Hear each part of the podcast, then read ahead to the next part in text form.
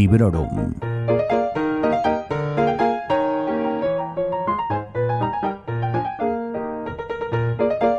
Hola, bienvenidos y bienvenidas al balance de fin de año de Librorum Podcast. Soy Vanessa y de nuevo me escapo de la reseña para echar la vista atrás y ver qué tal me ha ido con el tema lecturas a lo largo de los últimos 12 meses.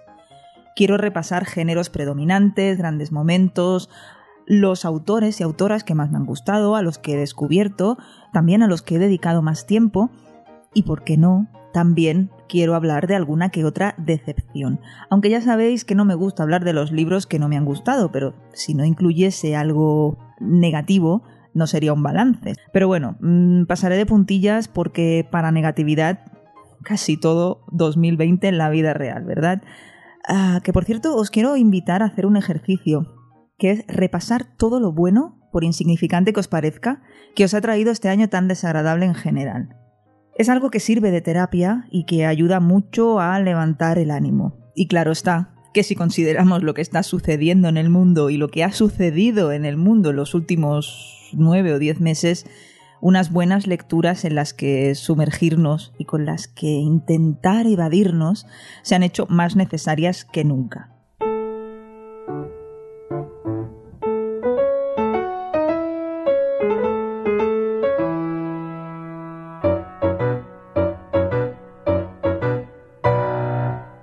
A finales de 2019 me hice dos grandes propósitos y los hice aquí en el podcast para que todos fueseis testigos y bueno, también que si luego no los cumplía, pues un poquito de presión.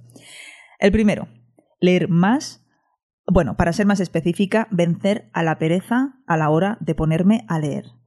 En parte reto superado. Eh, bueno, sí, reto superado sin duda porque he leído más que el año pasado, a pesar de algún altibajo provocado por, por esta situación general, ¿verdad? De un poco de desánimo, un poco de bloqueo o también por no haber dado con el libro que me enganchase en un momento dado. Por otro lado, el segundo propósito fue completar, así, con mayúsculas.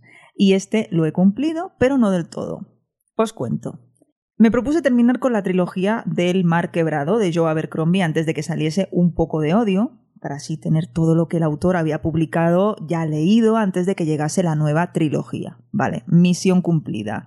Incluso os diré más, he releído La voz de las espadas, que, esto no estaba previsto, pero como Carlos está leyendo la trilogía de la primera ley, me pareció un buen momento porque así, bueno, comentas un poquito y por dónde vas y demás, y bueno, me ha gustado la experiencia. No ha sido la única relectura del año porque también cayó 84 Sharing Cross Road de Helen Humph, eh, yo creo que como respuesta a la necesidad de lecturas bonitas en momentos oscuros, eh, como ya podéis imaginar, además os hice una reseña de esta maravilla epistolar aquí en el podcast. ¿Qué más? Me propuse seguir con la saga de los Cazalet, y también lo he hecho, pero solamente he leído el segundo y el tercero. Eh, cayeron además en la primera mitad del año. Sus títulos Tiempo de espera y Confusión. Son dos novelas de notable y tenéis, por cierto, la reseña de tiempo de espera en el episodio número 50 del podcast. También podría haber seguido porque es una saga de novelas familiar de estas británicas y demás que me encantan, pero también me apetece dosificarlo, que no se me acabe todo en un mismo año. Y para terminar con estas intenciones llevadas a cabo, aunque en este caso con matices, me propuse continuar con la saga de Geralt de Rivia de Sapkowski. Terminarla me parecía bastante ambicioso, así que quise me propuse continuar. Y vale, lo he hecho, pero solamente me leí La sangre de los elfos, fue en septiembre, y entre nosotros, hasta aquí. No tengo intención de continuar más allá, sé que es una saga de novelas que tiene una legión de fans vehementes y muy apasionados, eh, pero es que a mí no me acaba de convencer, yo no entro en esto, mm, no es para mí. Le he dado tres oportunidades y creo que ya, que ya está bien. De momento, pues me quedo con la serie, que no está nada mal. Nombré también como propósito para 2020 leer Loba Negra de Juan Gómez Jurado y fue el primer libro que leí y que reseñé este año. Bueno, reseñamos porque vino Uchu al podcast para comentarlo conmigo, igual que hicimos con Reina Roja, que mm, está claro que Juan Gómez Jurado es un autor que llama la atención a todos los niveles porque es uno de los episodios más descargados de Librorum. Acaba de salir Rey Blanco, el tercer volumen de la trilogía, pero aún no lo he pillado porque me ha cogido esto en mitad de mi reto bajar la pila, que ya lo terminé, como os dije en, episodios anteriores. Eh, así que nada, que en cuanto termine de grabar esto, para que no se me olvide, iré y lo compraré. Y ahora el propósito que no he cumplido y de verdad que me arrepiento ha sido un gran error no continuar con Asimov. Los oyentes más antiguos y más implicados recordarán que en 2019 estuve leyendo y releyendo la saga de la Fundación en orden cronológico, no de publicación, sino en orden de los hechos que narran las novelas. Y este año no he seguido no sé por qué, pues mira, siempre se te cruzan otras cosas en el camino, te da pereza o lo que sea, y me temo que cuanto más tiempo pase, más me costará reengancharme. Así que supongo que aquí está mi primer propósito para 2021, recuperar al viejo Asimov.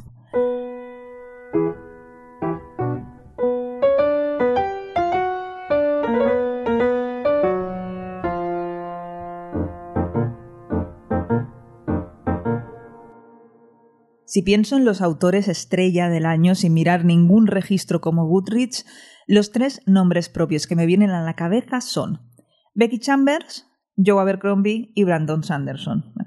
poco original con los dos señores, lo sé, pero ella y ellos han sido los autores protagonistas de 2020 para mí y sus libros van a ir directamente a mi selección de mejores lecturas. Este año también ha sido un año de descubrimientos y he descubierto muchos autores y autoras interesantes a los que leía por primera vez, y me refiero tanto a jóvenes autores como a escritores más veteranos.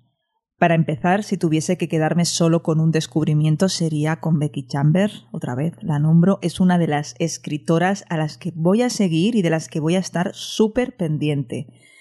Es mi favorita y mi premio Revelación del año. También ha sido mi primera vez con Taylor Jenkins Reid y con Elena Ferrante. Y también he descubierto a Mónica Gutiérrez, de la cual he leído nada menos que tres libros, así que algo me habrá gustado, ¿no? Tenéis, por cierto, la librería del señor Livingston y El invierno más oscuro reseñados en el podcast. Y leí también Un hotel en ninguna parte, pero de esta no grabé la reseña. También ha sido mi primera vez con una escritora que me despertaba muchísima curiosidad, como es Elia Barceló pero tengo el presentimiento de que El secreto del orfebre no va a ser la novela que más me guste de las que ha escrito. Tengo la corazonada de que tiene otras muchas cosas que se avienen más con mis gustos.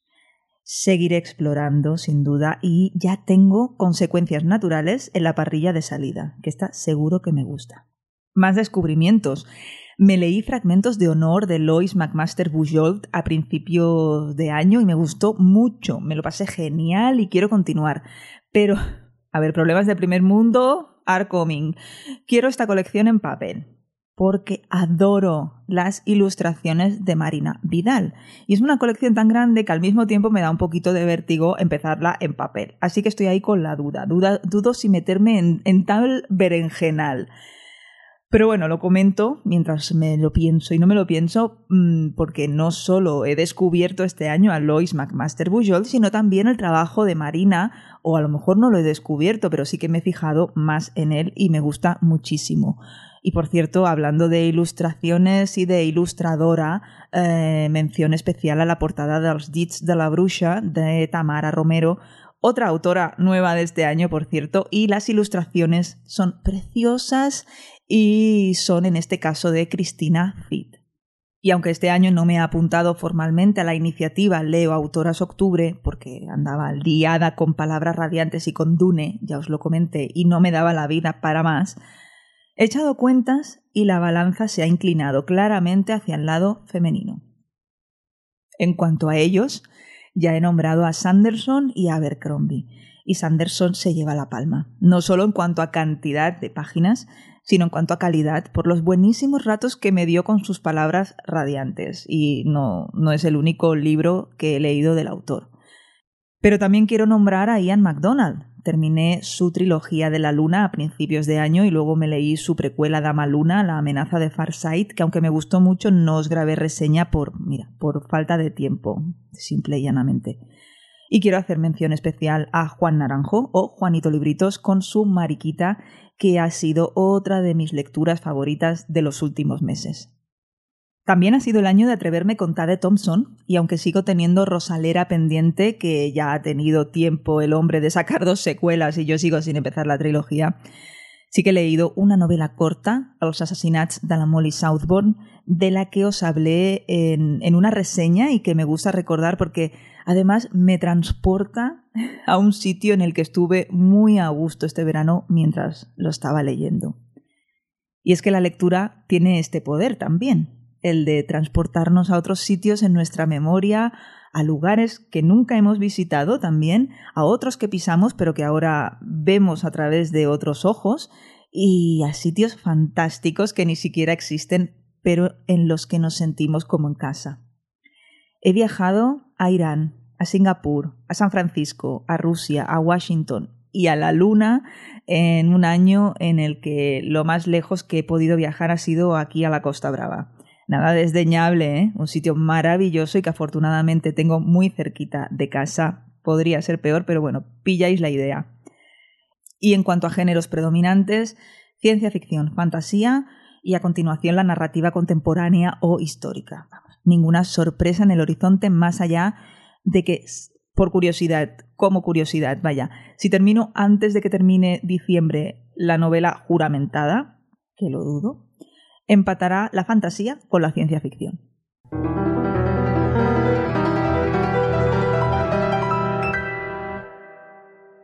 Y como os decía al inicio, no sería un balance sin poner algunas cositas no tan buenas en la balanza. Así que voy a hablaros de abandonos mm, y de esos libros que, que tuve que cerrar por un motivo u otro.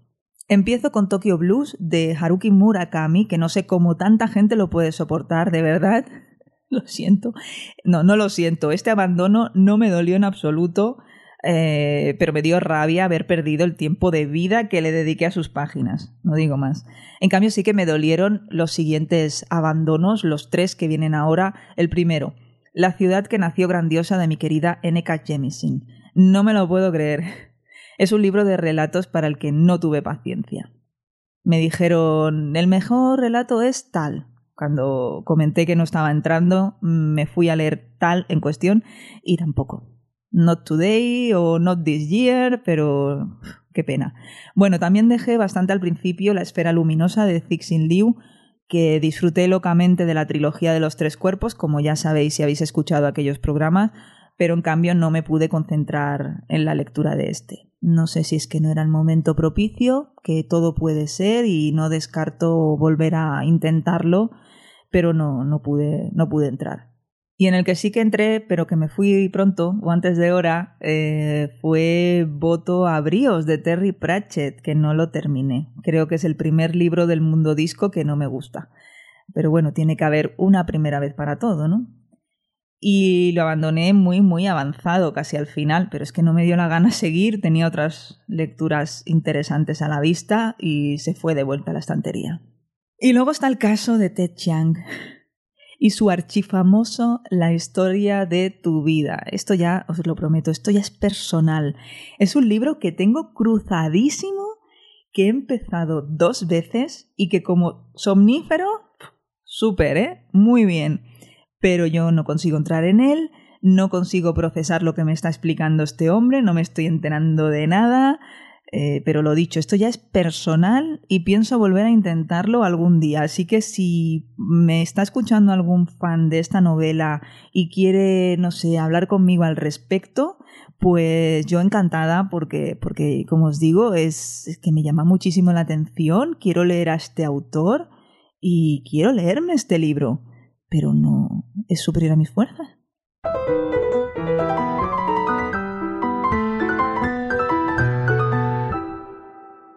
Ha sido un año en el que he participado en varias iniciativas.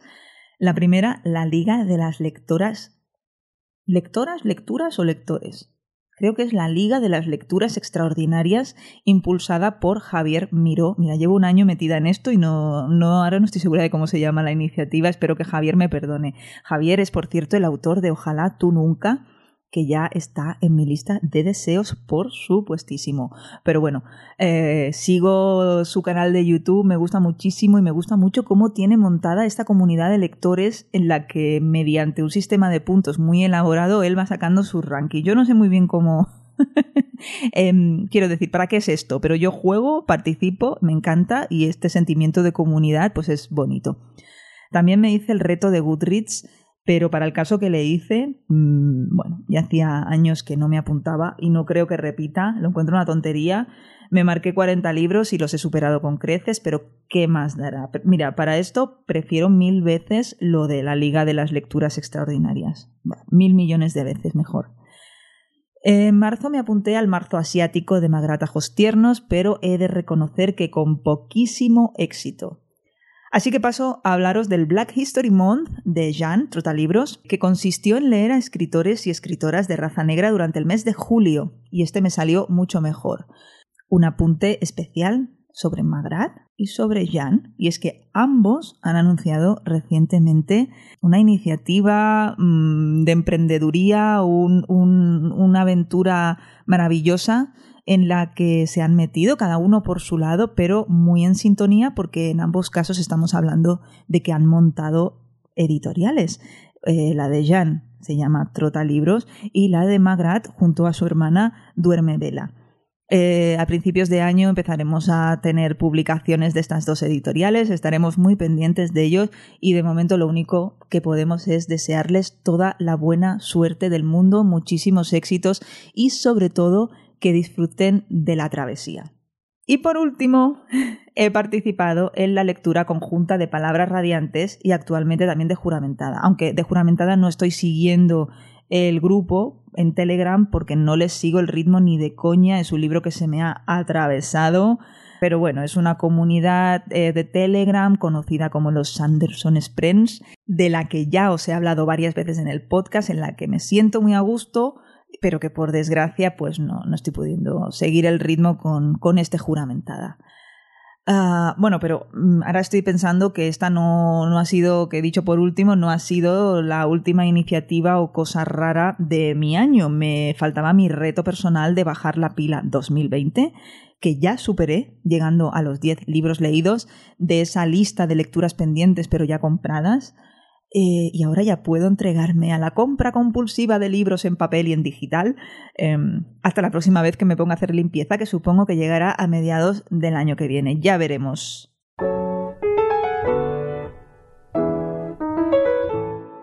Porque ahora sí quiero ya, por fin, deciros cuáles han sido mis libros favoritos de 2020.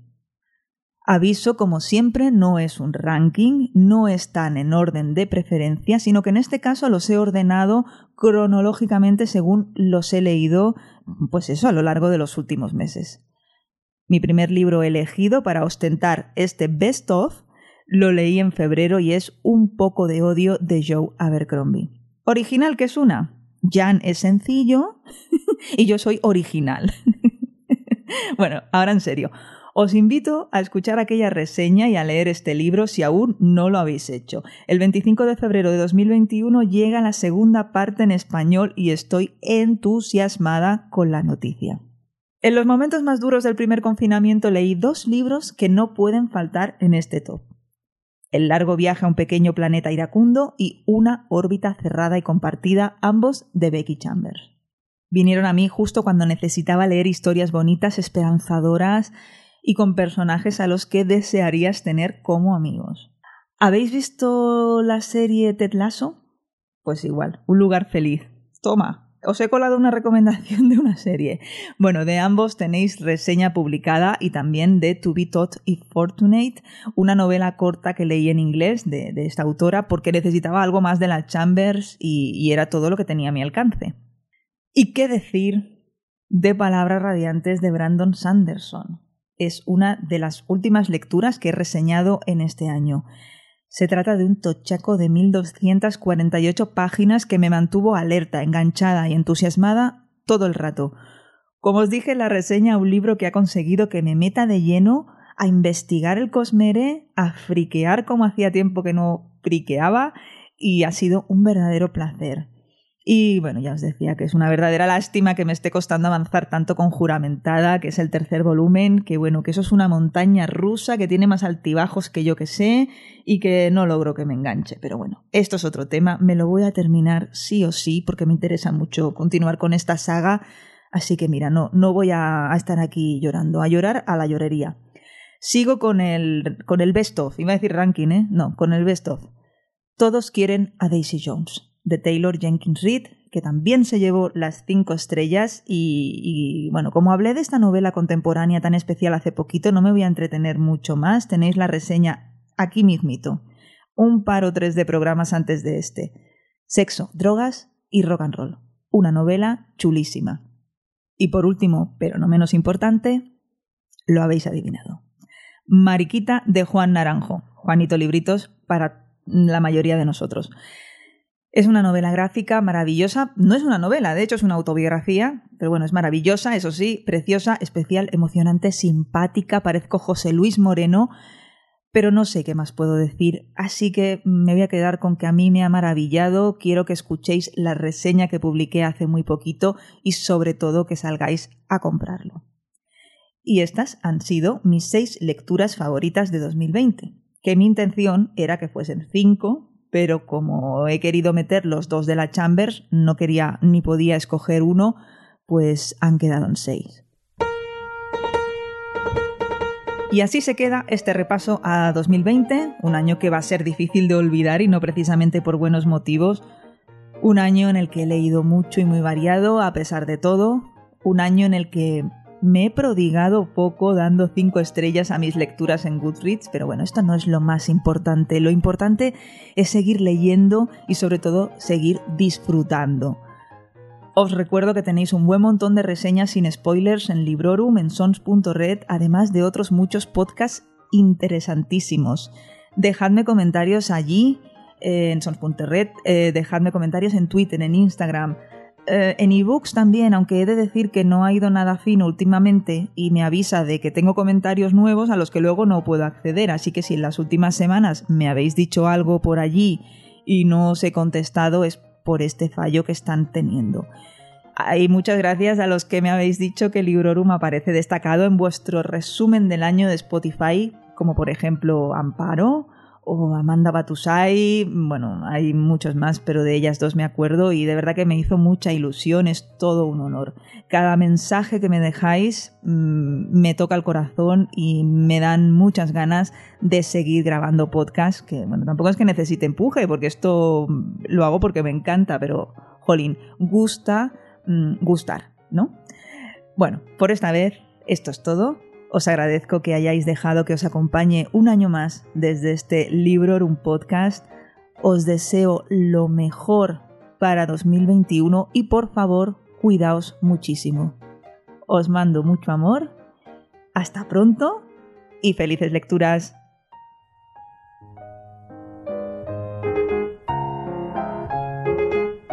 Acabas de escuchar Librorum, un podcast alojado en Sons, red de podcasts. Encuentra mucha más información de este episodio en nuestra página web, sons.red barra Librorum. Y descubre muchos más podcasts en sons.red.